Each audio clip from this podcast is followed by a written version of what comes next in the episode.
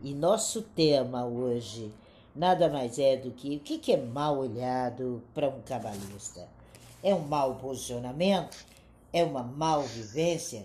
O Rebbe Sazol, ele fala que ele aprendeu verdadeiramente a amar outra pessoa quando ele passou a entender o que ia na barriga dela, né? E ali eu falei, nossa, mas que comparação. E ele disse: quando a gente entende qual é a dor, qual é o sofrimento, qual é o processo do outro, a gente começa a entender o olhar. Como é que a gente ama o outro? Como é que a gente causa desconforto? Como é que a gente causa sofrimento? Como é que o fato da gente estar consciente dessa dimensão, consciente dessa sensibilidade fundamental que é o viver, a gente entende o outro. A gente busca o amor, a gente busca a preocupação, a gente busca o provável. Né? Na ética dos ancestrais, que é do, do Rebbe Eliazar, é uma coletânea dele maravilhosa, ele nos ensina que na hora da gente buscar respostas, nós precisamos buscar entender o que está dentro do outro. Então, quando a gente respeita, quando a gente tem discernimento, quando a gente acalma, conforta, solidariza ou aconselha, a gente começa a entender, saber o que vai na barriga do outro.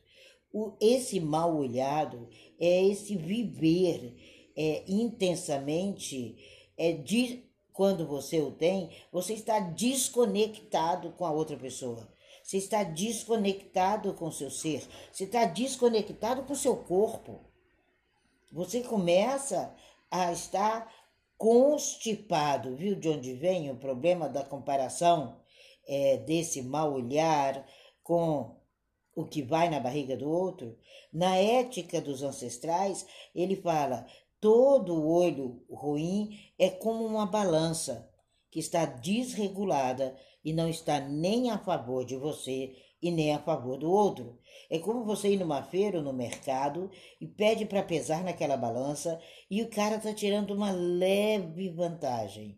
O mal olhado é aquela pessoa que tira de você um pouco da sua essência ela leva vantagem no negativo. É uma verdadeira rixa emocional, espiritual, social e real.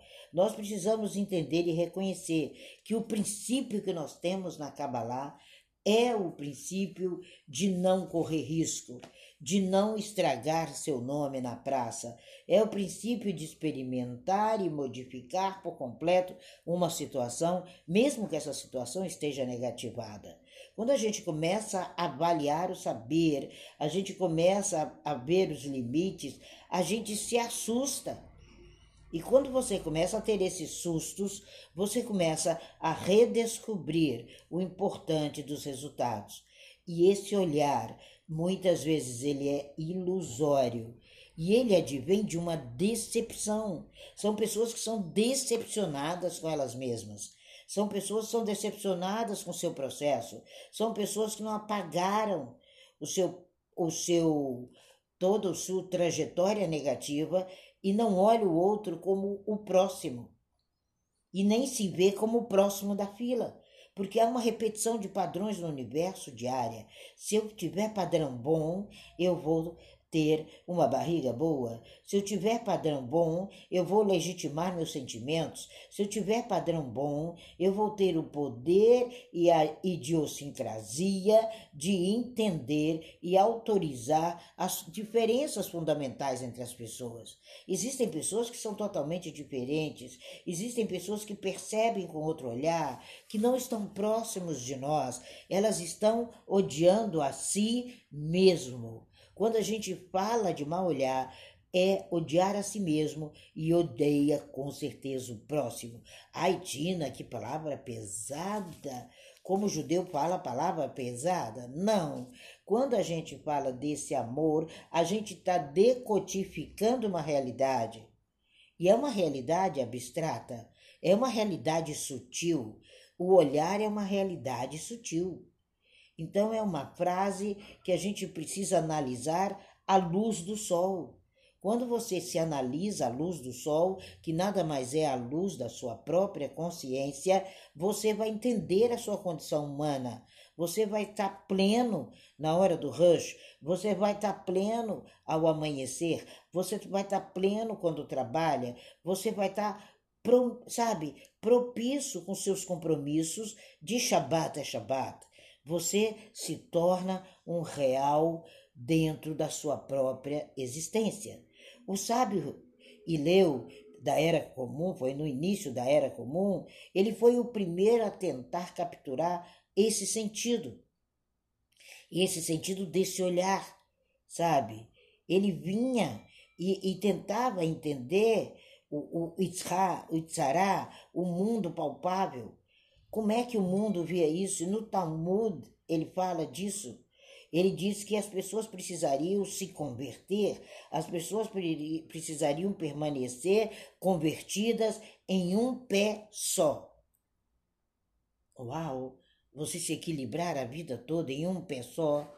Quando você se equilibra no seu um pé só, você com certeza equilibra o seu olhar. Quando você está voltado para esse mundo seu, né? Quando a gente fala em SA, a gente está falando em mundo funcional, é um mundo material. Quando você fala do seu mundo emocional, do seu mundo mental, você está falando do seu mundo de formação. Quando a gente fala do Beriá, a gente está falando do mundo da criação. E o mais importante é o mundo das emanações. Quando você junta essas realidades, a realidade material, emocional, que nada mais é o emocional e o mental a mesma coisa, o espiritual e o divino, você começa a entender que você sai desse ódio a si mesmo. Como as pessoas odeiam a si mesmas. O mal olhar, a má inclinação é ódio a si mesmo. É a pessoa que só vive no mundozinho material. Quando ela começa a ir para o mundo mental, ela começa a não fazer aos outros o que ela não quer que façam com ela. Ela já vai para um degrau mais, mais elevado. Quando ela junta o material, o emocional, o mental, juntos, ela vai para o espiritual. Tem um degrau, existe uma caminhada. Aí ela ama o próximo como a ela mesma. E quando ela começa a fazer isso, ela alcança o mundo das emanações, que é o que nós chamamos o mundo divino. É o amor sem necessidade de experiência calcada identificação alguma. É o mundo da não diferenciação. É amar a si por definição ao amor ao outro. Você se ama porque você se define em olhar o outro. Você se define amar o outro. É o inverso. Não é amar o próximo como a si mesmo, não. É amar o outro como a si. É diferente. Quando você ama em primeiro lugar, você descobre como se amar. Essa frase está colocada ocidentalmente errada. Quando a gente reduz esse essa ponte, que vem sendo reduzida por Ileu há tanto, há tanto mais de mil anos, você começa a entender o que é abominável para você e o, que tu, e o que te faz sentido. E ele sempre fala: faça você mesmo.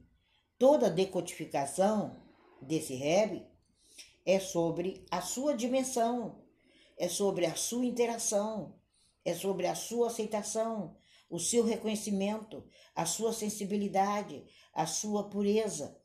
Sabe? Quando você se odeia, você odeia tudo. Quando você se sente, você sente tudo. Quando você se enraivece, se enfurece, que é um atributo do cachorro, por isso que ele morde e por isso que ele late, senão ele se incomodaria de uma forma diferente, é o nível mais baixo.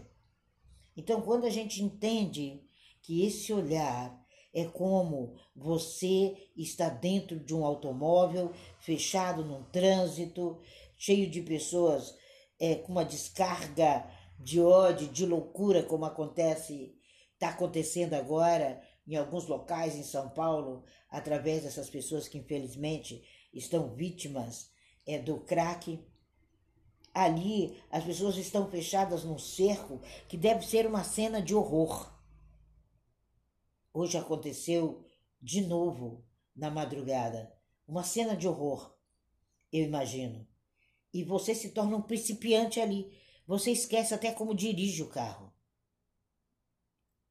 E assim é o olhar. Se você não conduzi-lo, se você não levá-lo com leveza, você está na cena de horror do crack no final ali do viaduto da Avenida São João. Você está ali, instalado ali. E você precisa adentrar a sua realidade e adentrar esses quatro mundos. Ninguém vive sem o um mundo material, ninguém vive sem o um mundo emocional, ninguém vive sem o um mundo espiritual e jamais sem o mundo divino.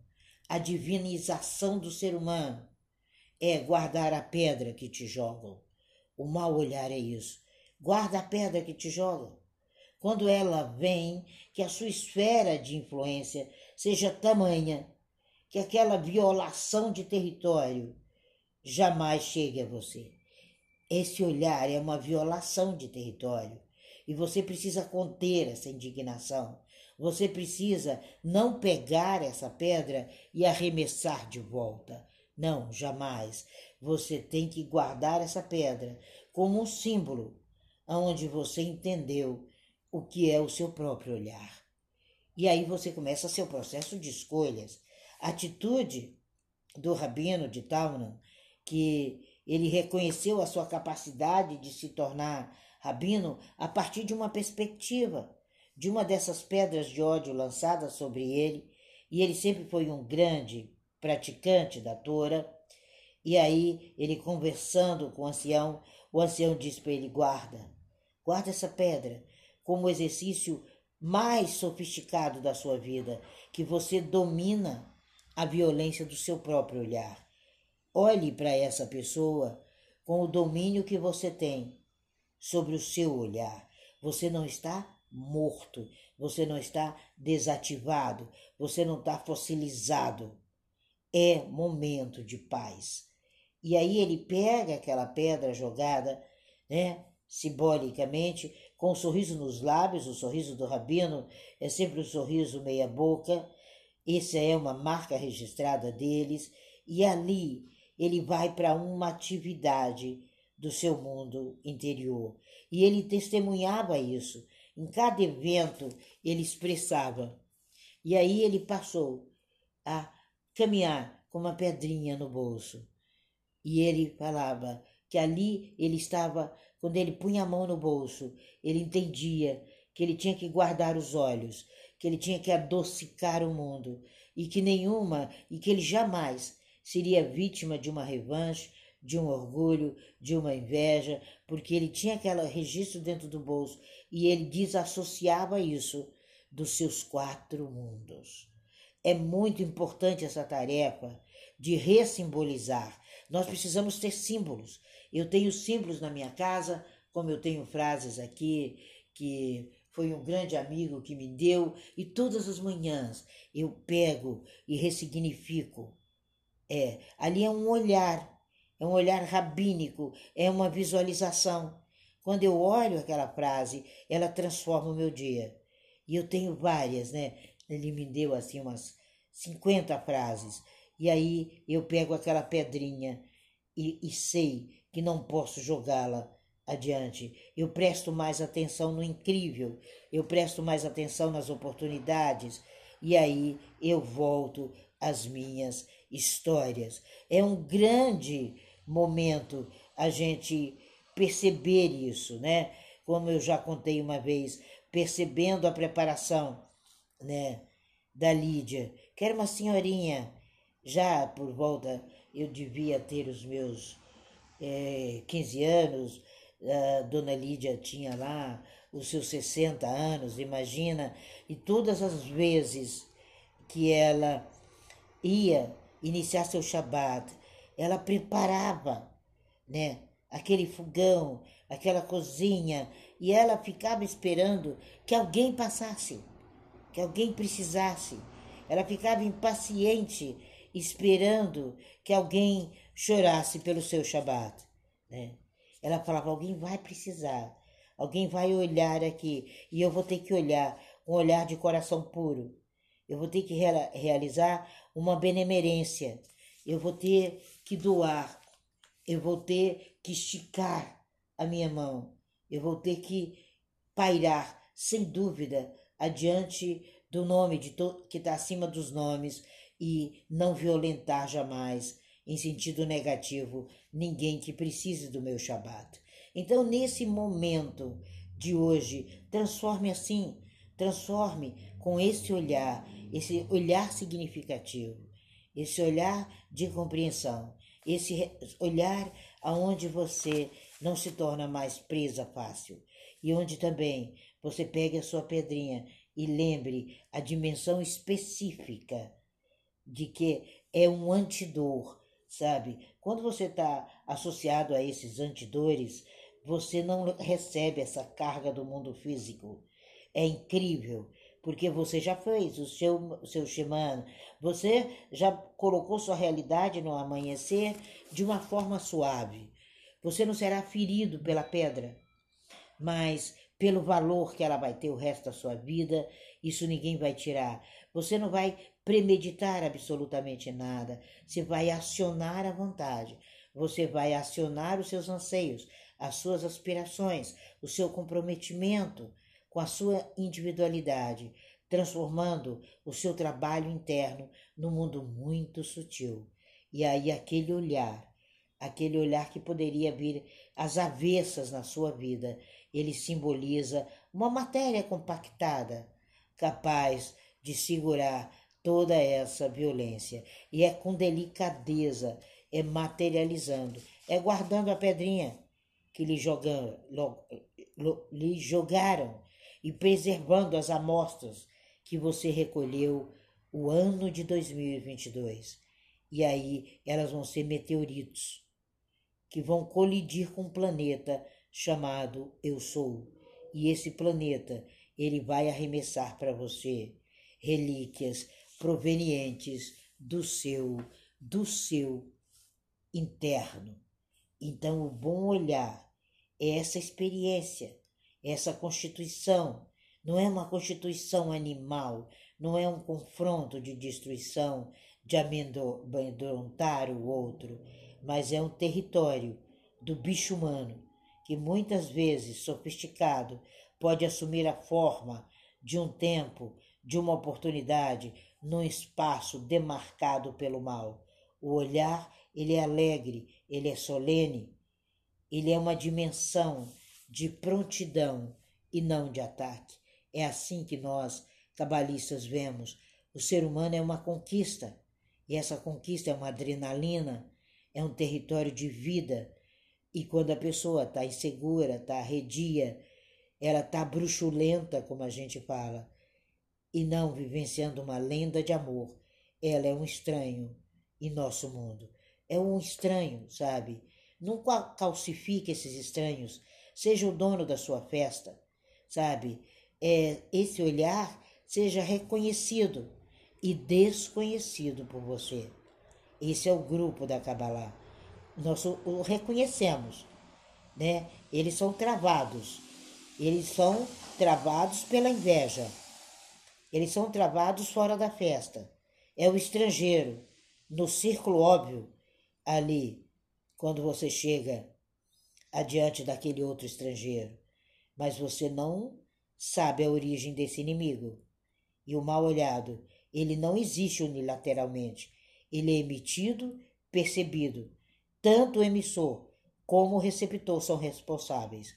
Basta você defletir, basta você cancelar. Os rabinos dizem que a única forma de neutralizar o mal olhado é através do bom olhado. E o rabino Ger, ele explica isso para gente. E nós somos aconselhados, lá no Salmo 34, acho que por volta do 15, ele fala: realiza o bem e a gente segue isso. A gente tem dificuldade, às vezes, de evitar os maus olhados em relação a determinadas pessoas, mas se você mudar a estratégia e buscar simplesmente enviar bons olhados, como diz na Ética dos Ancestrais, lá no quarto capítulo, aí você é superior, seu benefício é outro.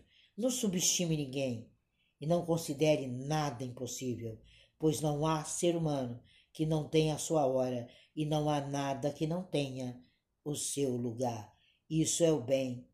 É o Shimon Ben Aziah que fala na ética dos ancestrais. E a gente recomenda que o bom olhado seja calcado nas boas experiências do passado e surpreenda com carinho inesperado a certeza, não teórica, não caricata, não de bruxas, mas de fadas, de fadas identificações. Eu acho que é assim o viver. Essa é a verdadeira fonte. Essa é uma lista de convidados. E no, na sua lista de convidados, mantenha fora os convidados que têm mal olhados. Tenha, seja mais abrangente, mais maduro, mais madura em relação às pessoas que você concorda e às pessoas que você discorda. As que você discorda, você gera nelas o mal olhado. Então, faça como o Reb Pinhas, né? Ele sempre procurava por um discípulo, por uma pessoa bem intencionada, por uma pessoa que prestasse atenção no que o mestre falava. E ele dizia: Como eu posso rezar pedindo que alguém se arrependa de suas faltas quando esta oração, se for ouvida nos céus, representa uma clara interferência no livre-arbítrio dessa pessoa. Então, o mal olhado, ele às vezes é fruto quando a gente tenta interferir no livre-arbítrio daquela pessoa, na totalidade dela. A alma dela não está contida no mesmo espaço que está a sua. Então, ela não cresce. E aí ela vai invejar o seu crescimento.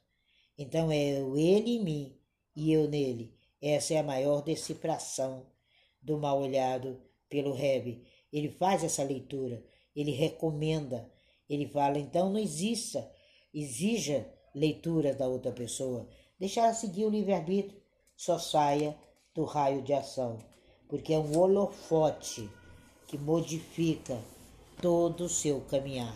Essa é a visão dessa escola de Kabbalah. E vamos sim, com esse olhar de gratidão para conosco entender o nós no outro. Aí você entende o nós no outro.